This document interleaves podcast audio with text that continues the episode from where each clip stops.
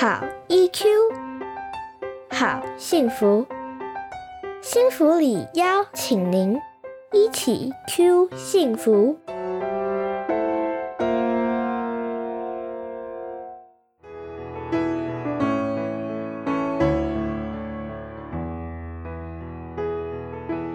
嗨，大家好，欢迎进入亲子学习力健身房。让我们一起来锻炼大脑的学习力，以及亲子教养的功夫。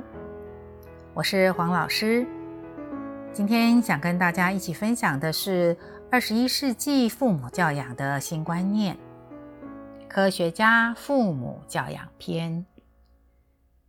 听到这句话“科学家父母”，我想很多人都会觉得很沉重。尤其是当每次演讲的时候，我就会看到父母的表情。事实上，我们忽略了每天我们都是使用科学的方法在过日子，只是我们常常没有察觉罢了。举例来讲，现在的爸爸妈妈都很注重孩子的健康，所以我们当要买一些食品给孩子吃的时候，我们都会研究一下各个品牌里面所包含的成分，或者是会去收集相关的评价，甚至我们都还要去注意怎么样的购买它才是最划算的，最后才会下手。除了这之外呢，呃，现在双薪家庭里面呢的父母呢，通常办事的时候都要趁着下班或者是周末假日的时候。这时候有好几项代办的事情，包括说可能是要去缴费、要去买日用品，甚至还要去接送孩子上一些才艺班等等。当我们面临这么多事项要代办的时候呢，我们就必须先去收集哪些资料呢？包括可能上下课时间、购买的时段，以及呢要经过的路径等等。收集完毕之后呢？我们再做一下安排，那么这些安排，看看哪样安排是最适合的、最方便的，然后才去执行。执行之后呢，很多爸妈还会私下再讨论一下，看看这样的一个规划是不是适切，作为下次再执行的参考。以上这些说明呢？就符合科学的方法的。怎么说呢？科学方法，我想大家都很清楚。第一件事情就是先厘清我们所要处理的问题是什么，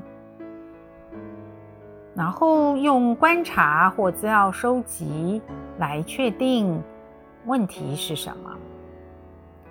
接下来呢，根据这样的问题。然后去收集可能的解决方法，再将这些可能的方法经过分析和综合，找出一个我们觉得最适切的办法。根据办法再去执行，最后执行的结果，那么再回馈回来进行修正。这个就是科学的方法了。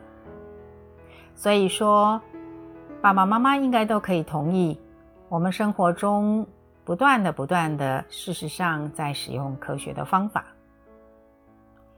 可是这些科学的方法，并不一定常常用到我们亲子教养上。举例来讲，很多爸爸妈妈会抱怨说，孩子写功课非常不专心，常常拖拖拉拉。那么做一个功课，可能几行就要写上两三个钟头，甚至四五个钟头。最后呢，总是在于哭哭啼啼或者是大吼大叫声中呢结束。这时候问题是什么呢？爸爸妈妈似乎就以结果来陈述问题，意思就是说。结论是他不专心，然后拖拖拉拉。这个是他呈现出来的问题，最后的结果是拖拉。但是如果我们回顾一下刚刚说的科学的方法的话，第一件事情我们要厘清事情或问题是什么。所以问题应该是陈述写功课的时候他有哪些行为出现。这些行为是让他不专心、很拖拖拉拉的结果。于是爸爸妈妈就进一步说明说，他一下子想要上厕所，一下子呢觉得口渴想喝水，一下子呢又说铅笔呢需要削尖一点，再来呢很可能又想要跟你聊天，等等。OK，好，到这里为止，不知道大家有没有更清楚了？我们要面对的问题，不是结果拖拉，或者只是总结不专心，而是他在写功课的过程里面有一些行为干扰到他，而那些行为呢，包括刚刚上面所讲述的这些行为。接下来，我们就像办案一样，继续追查下去喽。这样的行为的描述，似乎还有一些事情是要待厘清的。举例来讲，好了，他做的这些行为，是不是每一科都是这样子呢？还是特别哪些科的时候做哪些作业的时候，这种特别的现象？还有呢，他是不是故意的？意思就是说，他可能才刚上过厕所，然后又要上厕所，或者是说他才刚刚喝过水，又一直不断的想要喝水，等等。这些呢，都需要事实的根据。而这些事实的根据呢，最佳的办法呢，就是请爸爸妈妈要进行事实的观察。观察才能够作为我们判断的基础。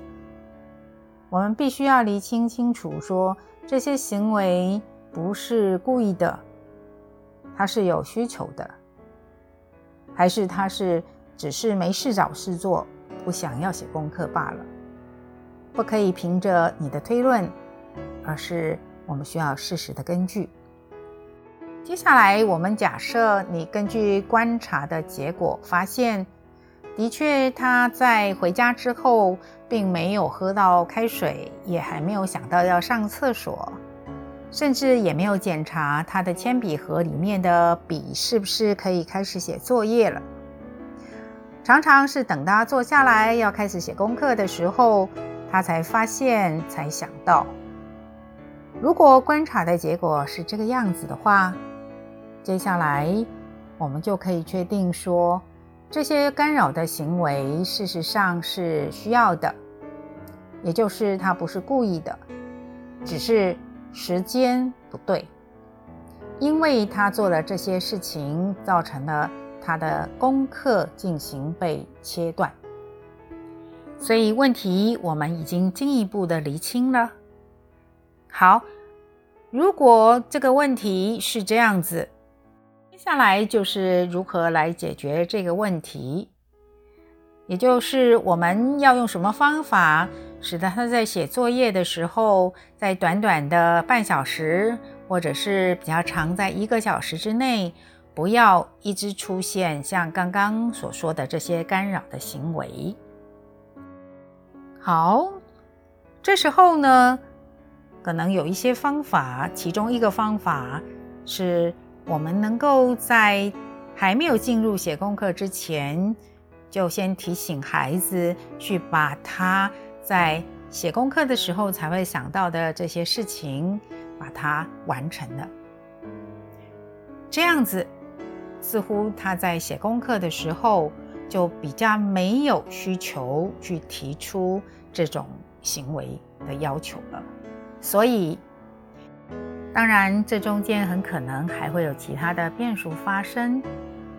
但是，我们如果试着先从一个最小的或者比较简单的行为用科学家的方式来练习看看，那么我们的技巧才会慢慢的越来越成熟。今天先跟大家分享到这里，后续再邀请各位继续进入我们的科学家父母篇。谢谢大家。